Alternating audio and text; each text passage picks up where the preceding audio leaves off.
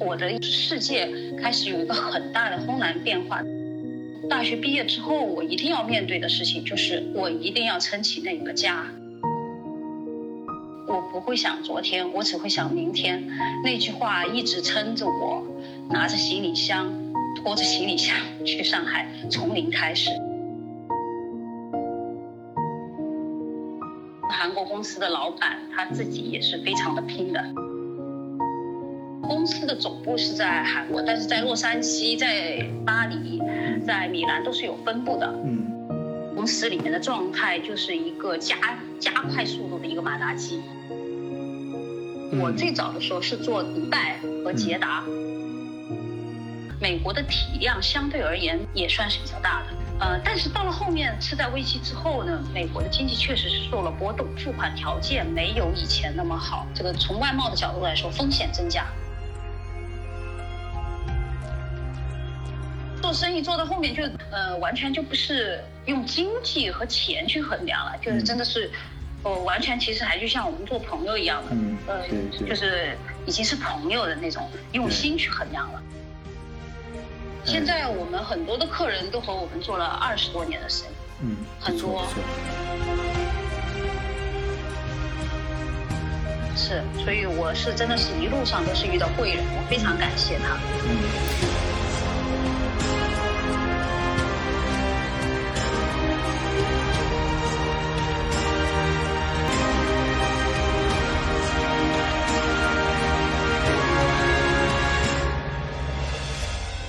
哦，德国视角的朋友，大家好。啊！今天给大家介绍一位新朋友，来自德国视角听友群八群的卡豪林。啊，卡豪林你好，你好，晚醉，很高兴听见你的声音。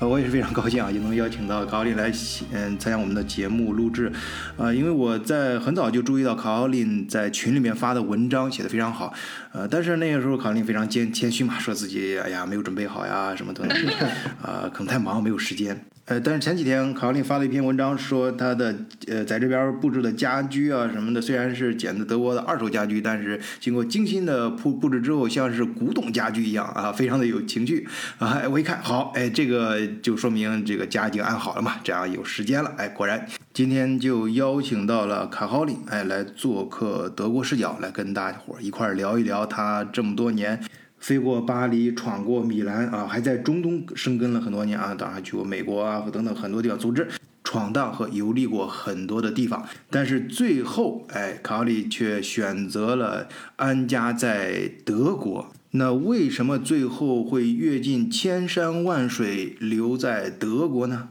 好，今天就跟大伙儿一块儿聊一聊，分享一下他的心理历程。换一个视角，也许世界大不一样。以德国视角，晚醉为你评说天下事。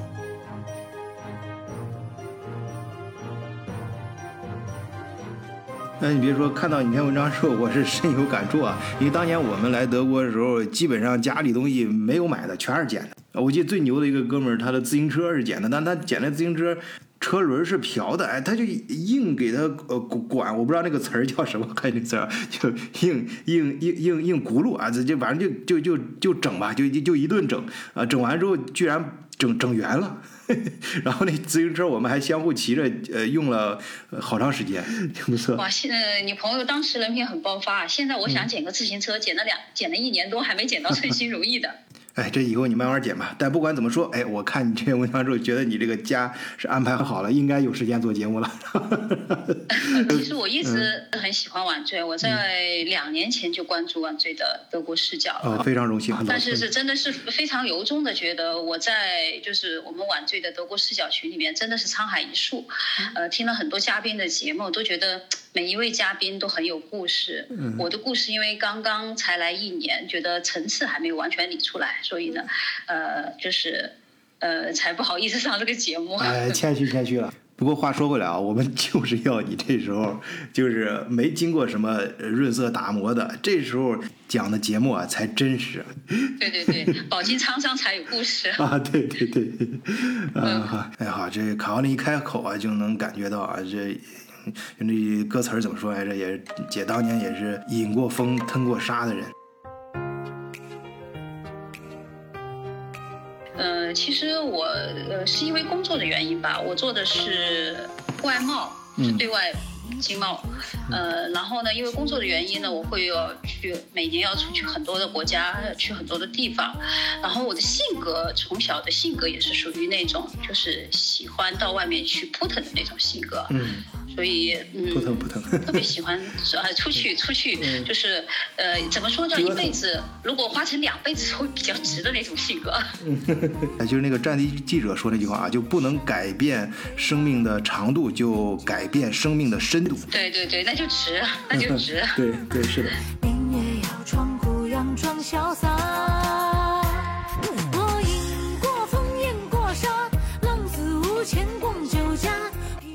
别喜欢晚醉的节目，有一句话也说的很好，多多角度的去看世界，多维度的去看世界。所以就是在德国视角这个群里面特别有归属感。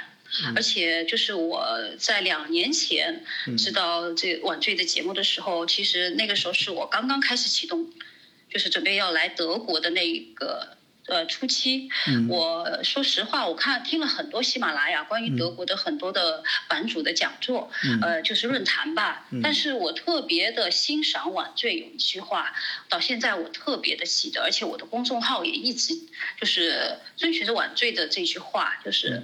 呃，我们不要说些四平八稳的话，我们就是说人话。嗯我的公众号也是，我其实不是一个呃文采很高的人，但是我尽量在公众号里面说一些自己真实的一些感受，就是哪怕自己踩的坑、踩的雷，我觉得这个也是一种收获。呃，很很好，你你你说的很好。除了对我的那些谬赞啊，这个这个我确实是，呃，我我追求这个目标，嗯，是说所谓说人话呢，就是就是我做节目能够选到的这些素材，还有想讲的这些故事，包括想找的这些信息，都是从真实的生活中来，最好是我自己亲身经历的，呃，要么就是我身边的人发生的。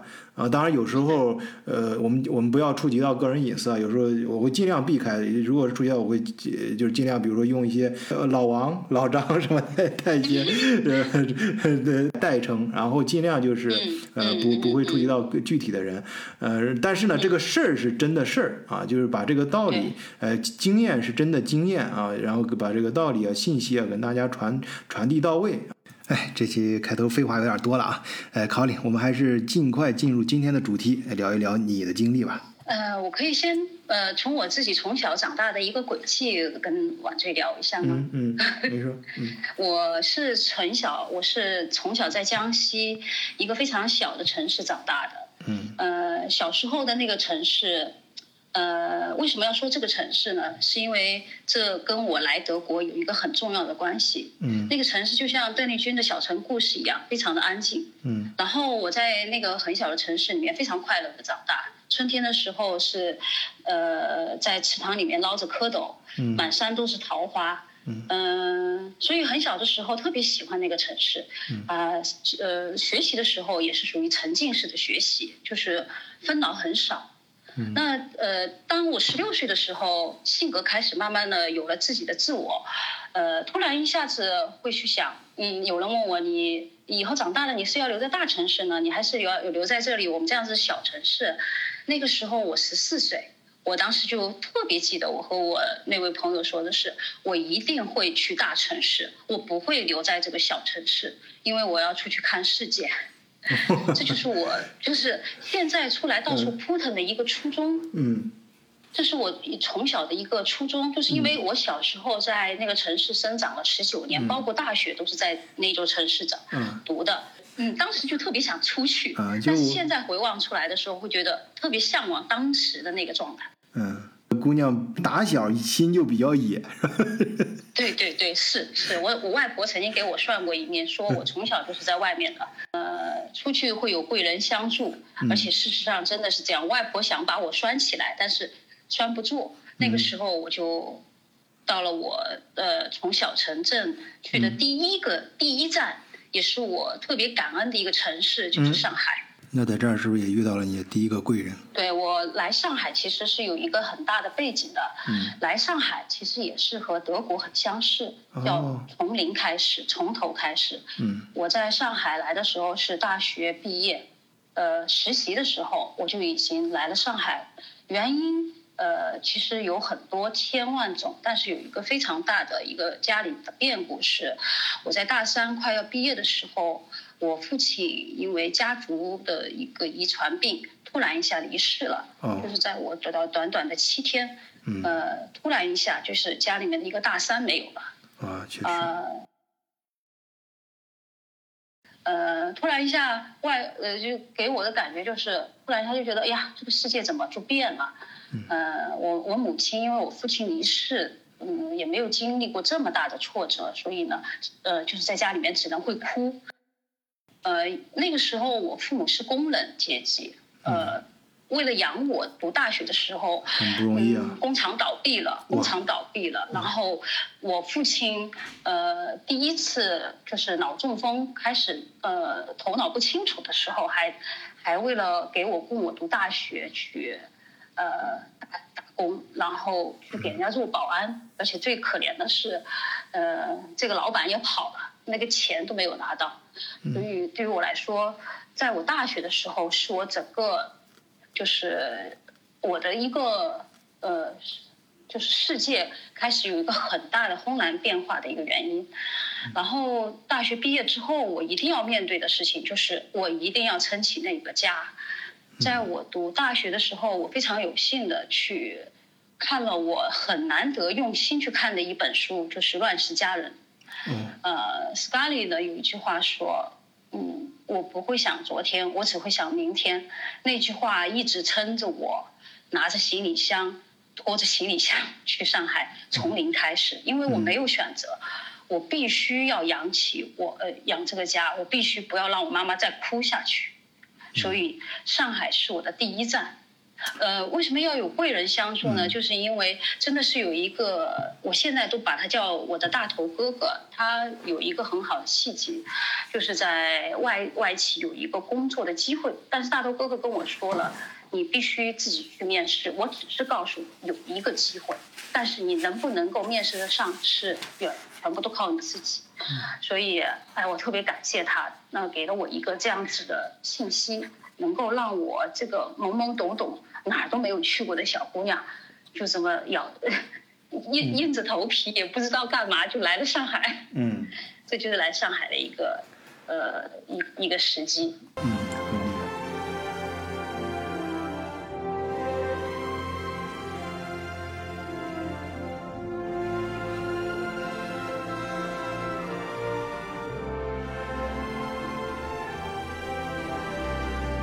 那结果你面试过了吗？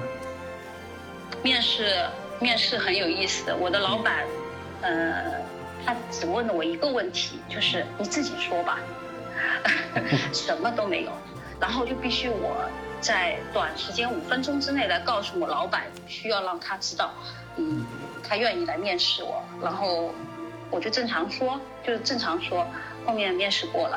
嗯，我觉得可能当时你就是拖着箱子，呃，到呃上海去，毅然决然的，就是自己横了这条心。我我我没没有退路了，我只有这条路。我我对我的人生来说，我面临的不是一个选择题，是一个问答题。然后必须要考。所以说这种当时这种劲儿啊，就是像《乱世佳人》里面那个 How House 家，你说那个那对个，，站在山上说的那句话，对。站在山上说，我不管怎么样，我都一定要活下去。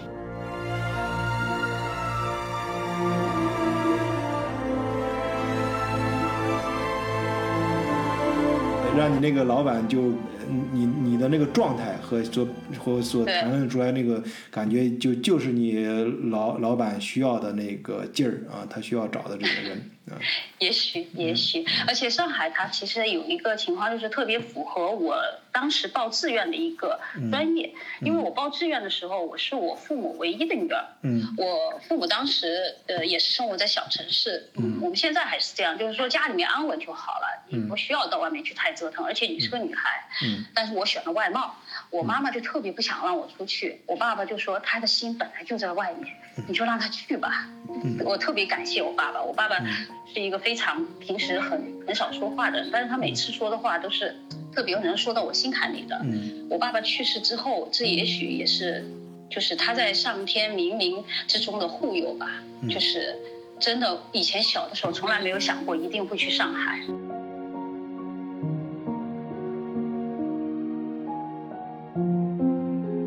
特别感谢上海给了我那个机会，我拿着，呃，因为那时候很穷，没有钱，真的没有钱，就省的每一分钱，呃，比来德国的时候，比现跟现在来德国的时候还不太一样，呃，为了省钱，我们是真的是卷着铺盖从江西坐火车，推着我现在在工号写的那个小拖车，嗯，去坐火车来上海的，而且是用就是那个绿皮车，坐是坐着去上海的。嗯呃，然后到了上海呢，那个时候我们是没有钱打的的，我们是一定要坐公共汽车的。嗯那上海的火车站离我要坐的公共汽车还有一段很长的路。嗯那一天正好下很大很大的雨，倾盆大雨。嗯然后我我我又没有没有防护，我就拿着拖车拖着我的棉被，还有我的褥子，然后突然一下倾盆大雨，然后走的路上前一脚深一脚，哐一下就把那个褥子和棉被就直接就倒在雨里了。哇然后我妈就开始哭，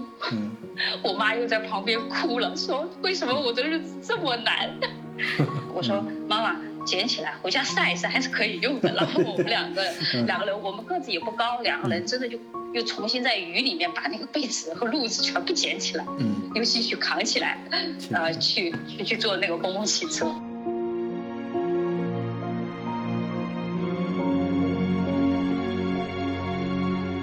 有时候觉得人生啊，其实呃苦一点的日子，现在回过头去想，那个日子并不是很苦，但是却收获了很多。它会让你，就是以后你去遇见什么事情的时候，那都不是事儿。嗯就从我的角度上来说，对，然然然后就是到了上海，有了新的工作，开始了新的人生阶段，然后就 有是是是啊工作，然后就开始出国了，就开始放飞了。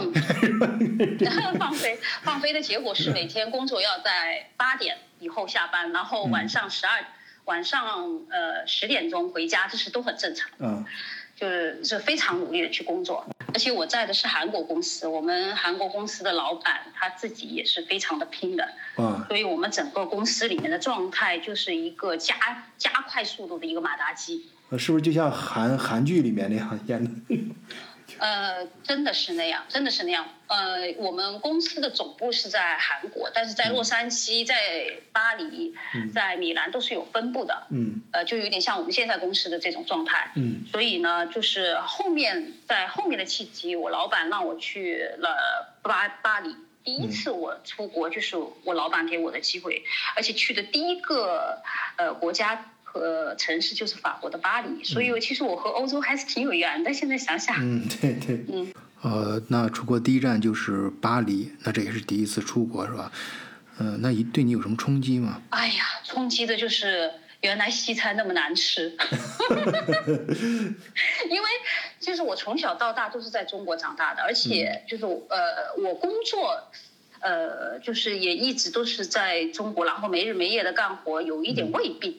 然后我到法国呢，呃，我们我来这边确实是工作了，我们要去参加十呃将近十九年前的展销会，那个时候外贸是非常的高峰时，就是巅峰高光时期，嗯。就是忙到你根本没有办法吃饭，你这边在吃饭。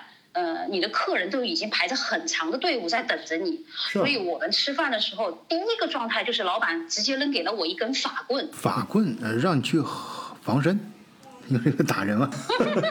呃，我们德国视角的朋友们都很了解法棍，但当时对我来说真的是太震惊了。我就，我这个这个这个面包这硬这么硬，我怎么咬？然后法棍里面就是放着几片呃，就是我们叫火腿肉，对吧？嗯对放了几片火腿肉，然后我觉得好像是有奶酪，还有一点番茄吧。棍的硬度让我是现在都记忆犹新。我当时展销会四顿饭，其中啊、呃四天的饭。其中大概真的有一半的饭是在吃那个那个法棍，而且是需要在五分钟或者在三分钟就一定要把它吃掉。哇，所以这是我在法国，呃，每个人的感觉都是哇，香榭里谢，好浪漫，嗯呃，红酒帅哥。但是我第一次在法国真真实实的那种特别记忆犹新的，就是法棍工作，法棍工作西餐。你三四分钟吃完那个法棍的时候噎不噎得慌？我来一杯法国红红红酒让我顺一顺。红酒没有，是有咖啡的，真的是很噎得慌，我完全就是难以下咽。嗯但是因为工作的原因，我一定要让自己吃饱，因为我工作起码也要到七八点钟才会吃第二顿，呃，就第三顿晚饭。嗯所以呢，是真的是咬着牙把那个法棍给吃下去了。嗯嗯，还好还好。嗯，白天没有时间吃嘛，那你忙了一天对对之后，晚上你们老板不会请你们到这个比较高档地方吃一下，会或者是啊会，这个有话说话。我我我我的我虽然是在韩国公司，但是很多人都说我们韩国人会比较稍微小气一点，但是我的老板一直都很大方。我老板因为我整个团队去法国，当时只有我是一个女生，嗯。他为了我去租了一个大的套房。哦。一个大的套房都是我住，然后呢，我们老板其实他，我我现在想想，他也吃不惯西餐，嗯。所以他在他的行李箱里面放了很多辛拉面，现在我都有辛拉面情节。嗯。那我们白天要上班，嗯。呃，晚上的时候不是说老板不带我们出去吃，是真的有点累了，嗯。很累，有时候累的话也不想讲，嗯所以呢，呃，老板的话晚上他会亲自给我们做饭，这一点真的我觉得特别好。嗯他用辛拉面，那带带着韩国的一些小干鱼，然后挑个鸡蛋，还会做饭。嗯哎呀，觉得特别好吃。我们我们所有的年轻人，包括我，都站在那个炉子旁边等着我们老板煎蛋，做辛拉面。是现在都觉得辛拉面特别好吃，也许是当时的那个情。那个时候第一次去正好是中秋节，嗯。最后一次参展，呃，这展会结束了，我们老板是，呃，不，我们第三天的时候在就是大的大凯旋门是有一个酒会的，我是、我我是在参加了酒会，嗯然后最后一天要走的时候，正好是中秋节，我们老板也请我去到香榭里去去吃了红喝了红酒，哦啊，吃了几天的法棍，噎了三四天了，总算找着红酒能一顺一顺 啊，或者法棍吃上瘾了，呃，这红酒得找个东西救一下。哎呦天哪！开始不适应，到后来离不开了，喝红酒是吧？没有没有没有，那个时候老板说，哎呀，法棍你们已经吃厌了，就给你们呃，就给我们叫了马呃马卡龙，呃，然后哦，还有呃就是呃特别甜法国大餐，嗯。对对对，呃，就蛋糕他都会给我们叫，但是我我不是很喜欢吃蛋糕，所以当时嗯给我印象最深刻的其实应该是红酒。哦，还有香榭里谢那种浪漫的情怀，嗯呃，坐在香榭里谢喝红酒的那种嗯感觉，啊，尤其是连着高强度的忙了几天之，后高强度啊，的吗？嗯是是，我们老板其实还是很好。我们老板在我去之前还给了我一个红包，他跟我说：“你到到巴黎去，你想买什么就买什么。哎呀，那真好嗯，你们老板真好，”是，所以我是真的是一路上都是遇到贵人，我非常感谢他们。嗯嗯，嗯，很好，你这个巴黎之行很有意义啊。这个法棍，呃，难以下咽，但又必须在三四分钟内吃完的法棍，还有辛拉面，呃，还有高强度的工作，然后这个最后商社香舍里士大街的红酒晚宴，啊、还有红包，呃，完成了咱们的巴黎之旅。那下一站呢？呃，后面的话我去了米兰，嗯嗯、我们的工作，我我的我我们是分市场的。嗯我最早的时候是做迪拜和捷达，哦，呃，迪拜和捷达大家都知道，就是当时十年前更是巅峰。哎，捷就是的那个迪拜，然后另外一个地方是哪儿啊？捷达是哪儿？捷达，对，沙特阿拉伯的捷达，哦，这个我不太知道。非常有钱，非常有钱，沙特阿拉伯。沙特阿拉伯。那个时候的我做外贸的时候，呃，这种阿拉伯兄弟的这种异域风情，我也已经感受过了。嗯嗯所以，呃，看《追风筝的人》时候，特别像《追风筝的人》前半段的伊拉克，就是阿拉伯呃世界的前半生的幸福感。不是不是说非常有有名，而且他是对是很厚重的一本书啊。我指的不是它的厚非度常厚重啊，是是它的那个内心情承载啊，对它的内容啊，它的它的感情是嗯很很很很厚的。呃，那么咱们说到这部书或者这个电影，其实对很多听友来说可能还有一些抽象。你能不能说一些具体你经历的事情呢？在那个异域风情下的感受？呃，我其实觉得《追风筝的人》里面的整个阿拉伯状态的那种性格的塑造，非常的贴着我我我眼中的阿拉伯兄弟。我们我我接触的我我们的阿拉伯的客人是一个爱憎分明的，爱憎分明的一个民族。嗯他们喜欢你就非常的喜欢你，如果讨厌你，他会讨厌你到骨子里。哦呃，我去阿拉伯，我在迪拜的时候，我去拜访客户，我我一路被他们灌果汁。当时在迪拜，迪拜是热带，呃，然后呃，他们他们呃给客人就是非常友好，就是给你喝鲜榨果汁。然后有一天我逛了十几家，就是去拜访了十几家客户，我就喝了十几杯果汁，而且每次都必须要假装好像很喜欢吃的，一口气把它给吃掉。呃，但是，嗯，我突然觉得那边肯定非常的干燥嘛，是不是有点像中国的新新疆一样？那水果是不是非常的甘甜？呃，果汁应该也不错吧？对他们就像我们海海南的海南的那种气候，他们的水果特别的多，说明所以而且他们那边特别热，所以喝冰的果汁是 喝冰的果汁，对于我一个有胃病的人来说真的是，但是我还是把它喝掉了，因为真的嗯他们都很热情。嗯还有，但他们还会邀请我到他们家里面去做客，然后没有刀叉，每个人都坐盘腿坐在那个地毯上，然后呢说开饭啦，然后就看到他们这个阿拉伯小哥，呃，顶着每一个人一个狼饼，梆梆梆梆扔在你的面前，啊那就是我的饭。然后一一大盘的鸡和肉放在那个这个客厅的中间，然后我说刀和叉呢？然后我的呃迪拜的呃就是关系非常好的客人就说。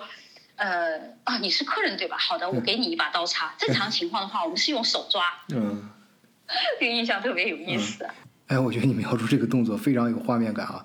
呃，拿一个在这吃饭的时候拿一个大馕什么直接扔过去，然后一大盘肉什么的。你这民风不仅是爱憎分明啊，这而且是很彪悍啊。我我和我迪拜的呃就是客人关系很好，他每次到上海的时候我都要陪他的，嗯然后我去了迪拜以后他也要陪我，但有一个细节。呃，现在回想以后，我觉得还是可以拿出来和大家分享的。我嗯还像上海一样的，就是我们坐的时候我们会坐在一起，呃，坐车的时候也会坐在一起，然后客人就会跟我说这是阿拉伯国家，然后呢，呃，男人必须和男人坐，女人必须和女人坐，所以他们还是很传统的。然后我立刻灰溜溜的坐离开他。嗯，那你应该觉得很好啊，因为在你刚才说那个我们中国很多十八线城市啊，就我小时候待的地方，那女人是不能上桌的，呃，你跟谁坐在一块儿都不行，哎，厨房里待着去。呃，对，但是他们其实他当时接待我，其实是属于呃半半商务状态的那种，对，半商务的那种状态。哎，我我我我刚才刚刚才那个是开玩笑啊，但中国 中国早都不是这样了。呃，对，而且我不能够去捷达，我当时是做整个中东市场，但是我只能进迪拜，捷达哦是完全就不能进去。在迪拜的话，你可以进，而且你不需要包头巾，嗯，哦，也也不用蒙面纱，但是你去捷达那就完全不一样。所以我当时只是在迪拜出差，我没有去捷达。哎，你不能去捷达是因为你你是女性吗？还是女的，对对对，哦我是女性，去女性去呃女性的话去捷达非常麻烦。哦，好，这这个这个细节挺好。呃，如果是对中东那边想做生意，在这边跑市场的朋友，可以 提前去。那是二十呃将近十十五年以前的迪拜了。后面呃中东战争爆发了以后，我就几乎就没有去了，而且生意也就戛然而止了。所以我们这个市场就从迪拜就必须呃有所转移，但转移当然我们也不是说从零开始，本身我们在欧洲就有就就就是有的。所以呢，呃，重心开始从迪拜转进欧洲和美国，然后开拓美国市场。哎，好，那你这个爱扑腾的天性啊，你姥姥给你算过卦嘛？啊，看过你的相啊，这个，呃，那随着这个生意，哎，也这个事业啊，又回到了欧洲和美国。哎，然后我刚才听你说是下一站是到米兰，对吧？意大利。呃，意大利给我的感受，因为我主要还是出差，所以我还是从出差开始说。嗯意大利的给我的第一个感触就是狼狈不堪。狼狈 那个时候也是，因为呃后面我就开始自己自己开公司了嘛，然后自己做了。那刚开始开公司之前也是需要精打细算的，我们也是从头开始的，所以能够省就省嘛。嗯那去呃，我我们做外贸有一个，就是每年都要出去参展。米兰最大的呃，在我们纺织是一年有两次展，我们一般会去参这个夏天的展会。嗯然后很尴尬的事情就是，我们我们去纺织嘛，我们要带很多的样品，要拖很多的箱子，很大的箱子。嗯。然后我查一下地图，哎呀，展会离我们住的地方也不远，大概走路也就一公里。我想想吧，那也可以啊。我就和呃我同事还有我爱人，我爱我和我爱人是在一起做的。嗯。然后呢，就去呃就觉得就可以肩枪手扛就去了。谁知道 那个米兰的那个路，呃，不知道呃晚睡在德国是不是也会有看见？就是我们欧洲的路，绝大部分都是一一个一个一个一个的石头，中间还有间隔着很多不规则的缝。嗯，那，米米米兰我很熟，米兰我我在那儿开车来回来跑了很多趟。哦，然后最最要命的是，呃，那么多的缝，我们我们的车就在那个缝的和那个石头不规则的路里面拖，我们的行李又很重，然后拖了一半轮子坏了。嗯，轮子坏了。哎，行李箱轮子坏最怕遇到这种路。还有更好玩的，嗯，轮子坏了，抬头一看，一个天桥，嗯，你必须过跨过那个天桥，你才能到展会，嗯，展会的展馆，然后我们就必须扛着那个三四十公斤的那个行李箱，嗯，去就是爬天桥，上天桥，下天桥，上天桥，下天桥，所以米兰的那个路让我现在都很。记忆犹新。嗯，那那确实，你这个拉着一个坏了轮子的行李箱，在石啊这种老最老式的石石子儿路上啊过天桥。但是其实我觉得还是上天还是很厚待我们的，就是其实你每一次出去，你像我们出去参展，你十次里面你能有一两次有客人，这都非常幸福的。呃，对。那我第一次去美国美米兰参展，我就接到了客人，而且这个客人跟我做了三四年，呃，完成。了我在自己开公司的第二把第二桶金的积累哇，第二桶金，那第一桶金是在哪？第一桶金当然是我们阿拉伯兄弟啊。哦，所以我其实对呃我们中东兄弟还是非常感恩啊，非常感恩感恩。哎，那是迪拜是个好地方啊，咱听友们想挖第一桶金的话啊，哎，那不过你得找对人啊，你像那个呃卡豪林是人家呃非常喜欢的人，人家就非常喜欢，那你别成为另外一种了。哎，或者加入咱们德国视角的社群，哎，让卡豪林给你带带路。哎，卡豪林，你现在跟那边的中东兄弟还有联系吗？哦，我我我现在迪拜的代理没没什么事情的时候，还会跑到中国来，然后跟我说，卡奥林生意不做了，因为我们汇率说说实话市场真的不好，他现在已经开始转行做汽车了。我给你带了蜂蜜，我们迪拜的蜂蜜很好的。那个时候我才知道，哦，原来蜂蜜是要就是也是要讲究环境和原始采摘的。哎，就是迪迪拜怎么会？产蜂蜜呢，那儿都是沙漠呀。不知道，不知道。他当时就是真的是肩挑手扛，跟我扛了一呃，那个时候我怀了我们家女儿，他就真的就扛了呃一大瓶的蜂蜜给我。他说你一定要吃，这是我从迪拜扛来的。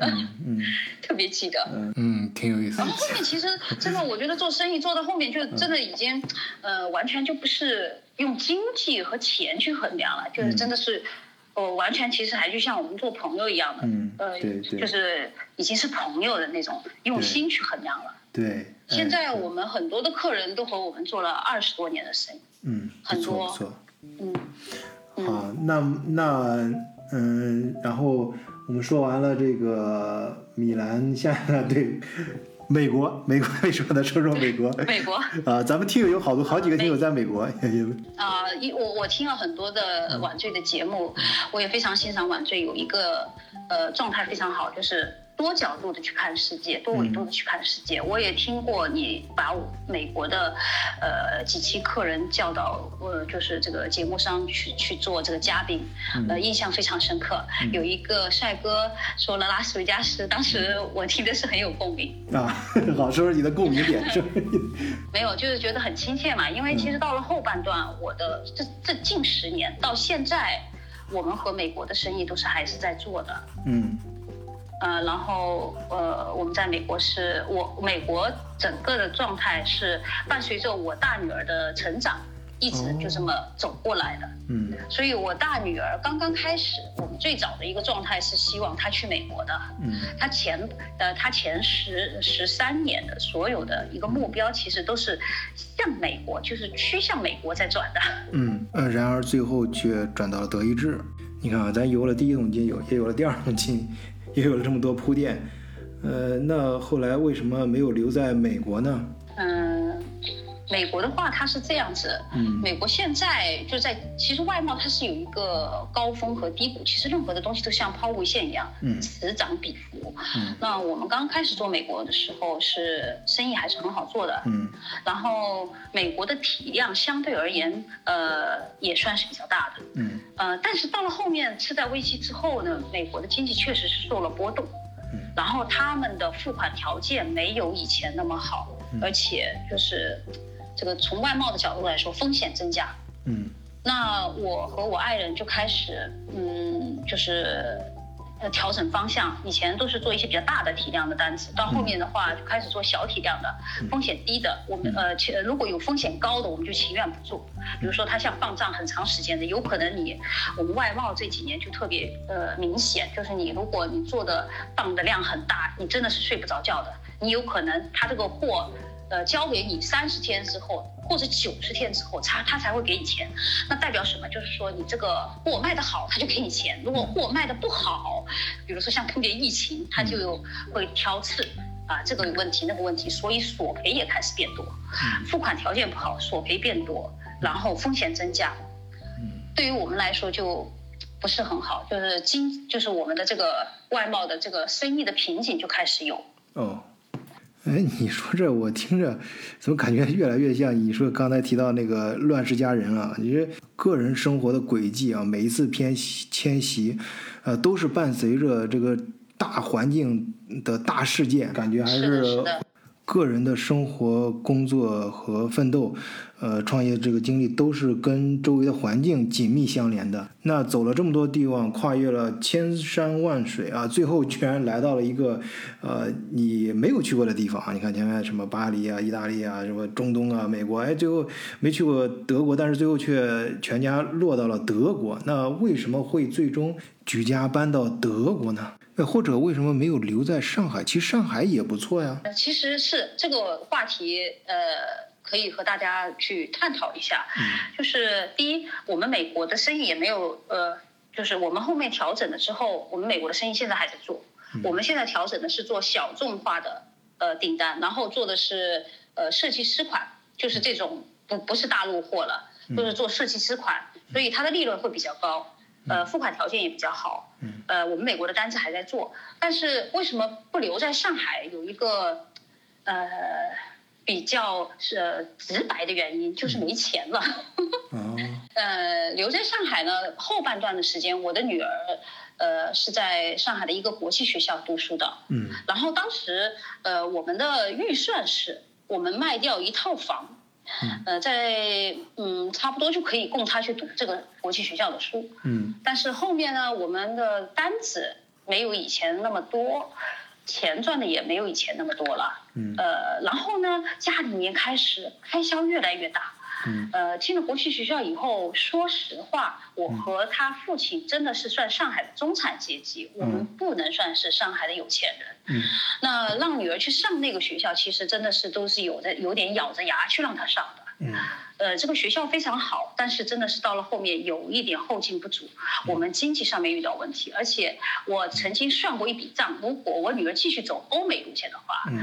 呃，她这么小，她如果去美，他现在差不多就应该要去美国读寄宿家庭，或者是就是在美国开始做过渡了，因为他也已经要到九年级了，八年级了。嗯，说那你去的话，差不多五六十万一年，呃，对，这仅仅是孩子这一个孩子的学费开销，那整个全家确实是非常庞大。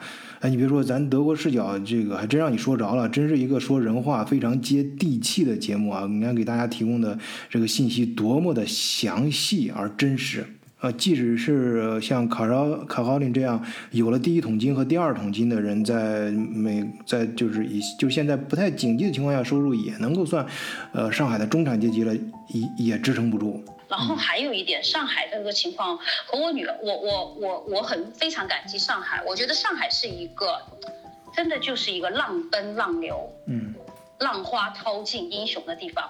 那你如果愿意去，你有一番抱负，你有这个呃能力，你愿意去拼，你留在上海的机会是非常大的。嗯但是我女儿遇到一个一个什么情况呢？她已她十三岁，呃，她在上海呢，信息量对一个青春期开始小马乱撞的一个年龄来说，而且他他算是一个就是自己家的小孩，不是别人家的小孩，就是他确实是很容易受环境影响，他自他自己也搞不清楚啊。如果今天来了一个信息，他就吸收这个信息；明天来了一个信息，他就吸收那个信息。嗯。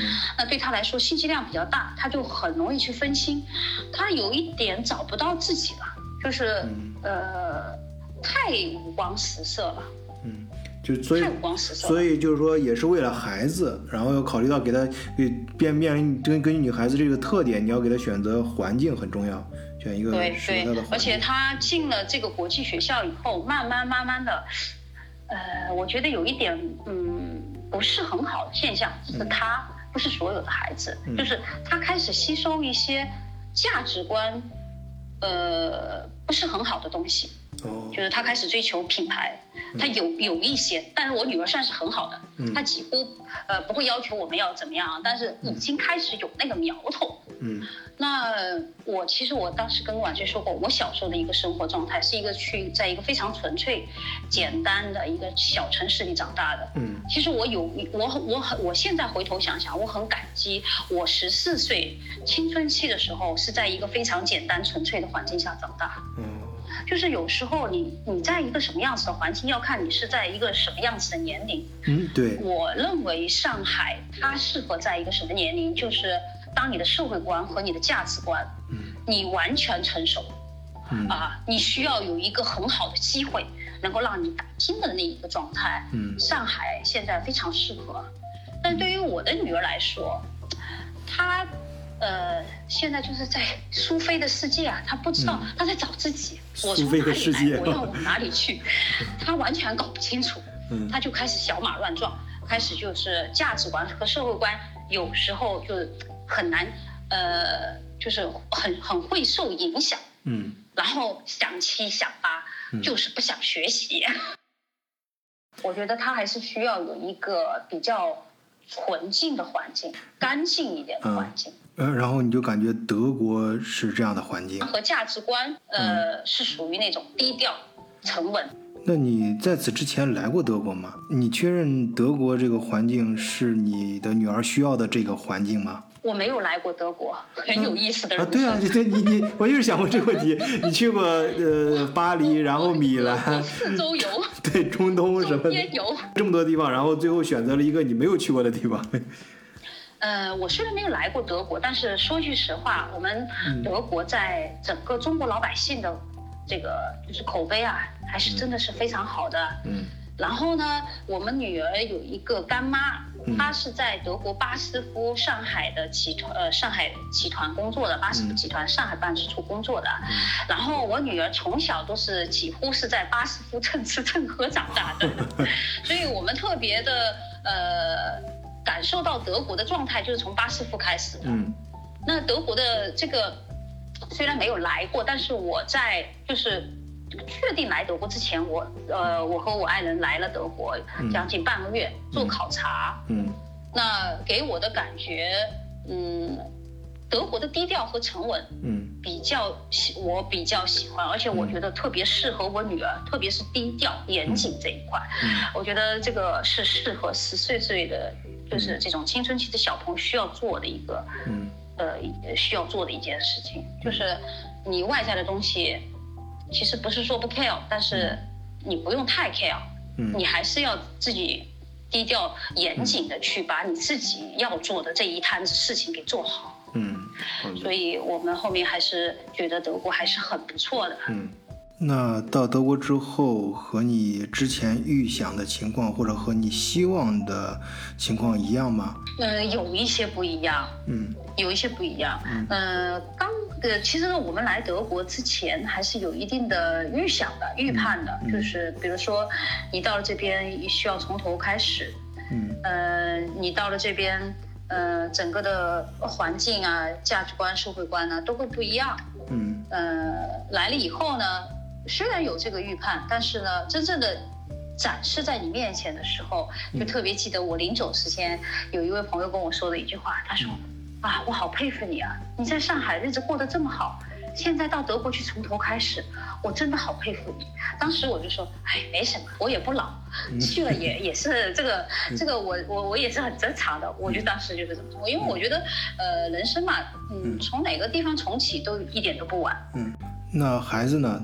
对你来说，他的成长环境还是那句话，就是以当时我是不怎么想去学这个，很用心去学语言的。嗯。但是现在来了这边以后，呃，觉得语言是真的是完全是绕不去的坎，嗯。因为你如果语言不通，嗯。我去接孩子的时候，接我的女儿、小女儿的时候，嗯。大家每一天从幼儿园接回来，妈妈们都要聊天，孩子们呢，呃，一般都不会很早回家，都要到外面去玩的。嗯那个时候是我最尴尬的时候，嗯，那就觉得自己是一个智障，就完全不知道怎么讲话。就我没有办法走进他们的这个圈子里。嗯那对方的妈妈也很也，人家是很顾及我，就是用英语，但是人家英语也没有好到就是呃交流各种像我们这样通畅，嗯。所以你就没有办法真正的去走进他们。对。所以我觉得最大的一个呃障碍就是这个语言，这逃不去的坎，逃不去的坎。呃，但是我觉得，就是我来了德国以后，很多人都问我一句话：你觉得你来德国，呃，德语那么难，你为什么还要来？呃我觉得是这样子的，德语的话，从我的角度，四十岁了，德去学这个德语确实是有点难。呃，一个单词背二十遍，第二天看还是像新的一样，是真的是这样。但是女儿不一样，就是我的小女儿和我大女儿来了以后，一般小朋友都是很快的速度的，所以我是每个人都问我你来德国你觉得行吗？我就我是跟他们说，我说其实你来德国都挺好的，你只要越过这个德语的坎，而且小孩子其实很快的，因为他们是属于那种就是浸透式的学习，他们的那种增长速度是超乎我们想象的，嗯。所以我觉得最大的困难是源于我们自己。嗯。就是还是要把这个德语去精进。嗯。对，语言确实是一个嗯很重要的坎儿。啊、我前面节目里也表达这个，就根据我自己的观察和感受，咱们中国人啊，就是在海外拼搏这中国人，由于咱自己生长环境还有教育什么各方面原因，其实就个人普通的人的这种生生存、社会创业这种能力和能量，都比其他种族的人强很多，甚至包括犹太人。呃，我们绝对比我我个人觉得啊，这当然是我个人的观点，比犹太人，这咱们中国人就我自己接触到的，大部分从面上来说，就是这种不屈不挠的、勤奋的，为了能够变强啊，真的是，呃，能够委屈自自己，在各个方面都能够适适应这个环境，奋斗下去。呃，这个真是没有任何一个种族能够跟咱们相比。所以我发现，真的来这儿，一旦跨过语言这套坎儿，那中国人真的非常厉害啊！当然，咱说人话，咱不是抬杠啊。你要说那个什么高科技、特殊技能的人才什么，那那不属于咱普通人啊，那要另当别论。呃，所以今天考浩令给大家分享的这个呃经验呢，也我觉得对咱们听友来说也非常重要啊。有嗯、想到德国发展的，提前在中国可以。呃，适当的学一下语言啊，包括有些学生孩子想过来，其实国内现在已经很发达了，通过网络什么很多种方式学德语，而且成本又低啊，在国内又更灵活，而且呃语言大的也没有问题啊。我自己身边真的有这样的人，就六十岁过来，呃，从头从零开始学德语。当然，你看要定什么目标啊？呃，你要说要入大学入学考试达到这个德语水平啊，确实那要下点功夫。但是，呃，就平常生活，我我说这例子都是非常普通的普通人啊，就过来之后为了讨生活，呃，餐馆里打工什么的，这样就但是人家就通过自己努力，就平要达到平常日常交流这个德语的水平啊，人家半年多的功夫就差不多了。这个太励志了，我一定要好好的去学，多多去遛娃，多多和他们一起聊天。哎，对对对对，多多多就是多交流多用就行。其实我有一个很好的契机，就是每天去接孩子，然后去遛娃，嗯嗯和他们聊天。只是真的是自己走不出那个，那那那个那个那个自己像呆鸡一样的那种状态的那种坎。现在晚睡讲了以后，我以后还是要逼着自己去聊一下。嗯，嗯，对，你就就硬说就行啊。是的再一个，你可以跟跟孩子一块儿，你孩子会教你的，你孩子。对对对，是的，是的。嗯现在我还有一个学德语的环境，就是带孩子。嗯然后小朋友现在已经在这边上幼儿园了，他们也开始学会串门了。德国的小朋友好像很喜欢串门对对对，那小朋友们来的时候，刚开始真的是手足无措，全部都是说德语的，我、嗯 完全不知道人家在表达什么。后面呃跟孩子们说，现在遛娃跟孩子们讲，呃，也是我学习德语的一种状态。哎对这个很好，你就从幼儿园开始学德德语，你这学出来德语还挺纯，挺挺挺挺挺正的。对对，因为他们 他们小朋友说的呃是非常地道的、实用型的口语，对，所以现在我就非常欢迎小朋友来我们家串门。嗯嗯，对，很好。嗯我我对我的孩子也是这样。那个 像邻居这种来回来串都不说了，就班上同班同学什么的也在一块玩了。他他而且他们德国那个家长啊也会经常时不时来问你，哎，我的孩子想在你家过个夜行不行啊什么的。他好像挺喜欢这种活动的，住住一晚，然后你的孩子到别人家去住 住住一晚。是的，是的，是的，是的。前天、昨天、昨天在好朋友家就真的遇到这个事情。六岁的男孩，嗯呃，来串门住住住到晚上两点钟哭了，说我要妈妈。然后我好朋友晚上两点钟把六岁的那个串门的男孩送回家，嗯然后我好朋友说，这个在德国非常常见，就是半夜三更三点钟把孩子送回去，我要妈妈。很有。意思，嗯嗯，这也是德国的和我们中国不太一样的文化。哎，我突然觉得，就像我这个年龄的人，我们小时候呃也有这样的偏好啊，就是想爸爸妈妈都同时出差最好啊，这样可以有理由去 别人家过夜。哎，总是觉得别人家的饭更好吃啊，在别人家更好玩。啊，真的，现在的德国，我倒觉得很多方面像，呃，三四二三十年前的中国。对，是的。现在来了德国之后，我觉得呃非常像我小时候的童年，返璞归真。哎，对，哎，我刚才一直发愁说，咱们今天聊这么多，聊这么多地方，最后这期节目落脚点落在哪儿呢？哎，我就发现啊、还真是有一条主线，好像人走这一辈子，好像是在画一个圈儿啊。当然，这可能是螺旋上升的这样一个圈儿，在不断的重复，在寻找啊曾经的记忆啊，在我们在寻找嗯、童年的那种。味道。我以前节目也讲过，在德国真的是我能够闻到我小时候的那种泥土的芳香那种味道。嗯，当然不是说中国不好，这是中国现在发展的，在一个高速发展的工业化的这个阶段啊，都要有一个这样阶段。但是现在呢，在中国可能呃我们在城市里面生活越来越呃找不到自己童年的那种呃气味，包括环境。和周围人的那种相互相相处的那种感觉，在刚才我相信听友们在刚才呃卡奥林讲述他在这边生活的这种嗯一些小事儿啊，虽然是一些片段，但也能感觉到啊这种气氛啊，呃各个层面的这种感觉又回来了。就很多很多的点滴。我跟我德国新认识的好朋友，他是住在一个纯德国的一个就是小镇。嗯他现在他们小镇男人们剪头都维维持着当年我们现我们当年父母那一代的那种状况，就是剃头先剃头老先生会到家里来。然后约一下，几个男人们一起把头发剪了，哦，就 是哇，就这种感觉。然后呃呃，秋天放风筝，嗯到了呃冬天的时候去用那种非常简单的滑呃雪橇去滑雪，嗯。然后夏天的夏天的时候是啊，春天的时候是摘野韭菜，嗯。然后秋天的时候还采野蘑菇，嗯。哇，那真的和小时候是一样一样的。真的是可以达到嗯。野呃野韭菜满山遍野，只要你肚子能装得下。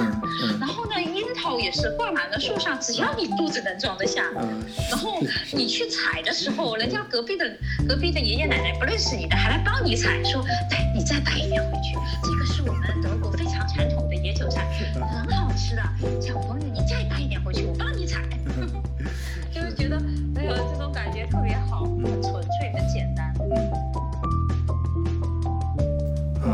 非常感谢卡奥林这次来我们德国视角做客，跟大家分享他有趣的经历。那作为回报呢，我们这节目最后也，呃，这次给卡奥林的公众号打一个小广告吧。呃，卡奥琳的公众号的名字叫卡奥琳就是那个嗯卡奥琳那个英文名那个卡奥琳啊，嗯，全名就是叫卡奥琳无问西东的逝水年华。呃，有兴趣的朋友可以关注他的公众号啊。那当然，呃，如果想找到卡奥林本人呢，更欢迎加入咱们德国视角的社群。入群方法就写在每一期节目的简介里面了啊，也可以看整个专辑的简介，其实就是加微信小助手，他会拉你入我们的社群，在群里面你肯定可以找到我，也可以找到卡奥林，也可以找到我们往期的所有嘉宾。好，今天就跟大伙儿聊到这里，谢谢大家收听，再见。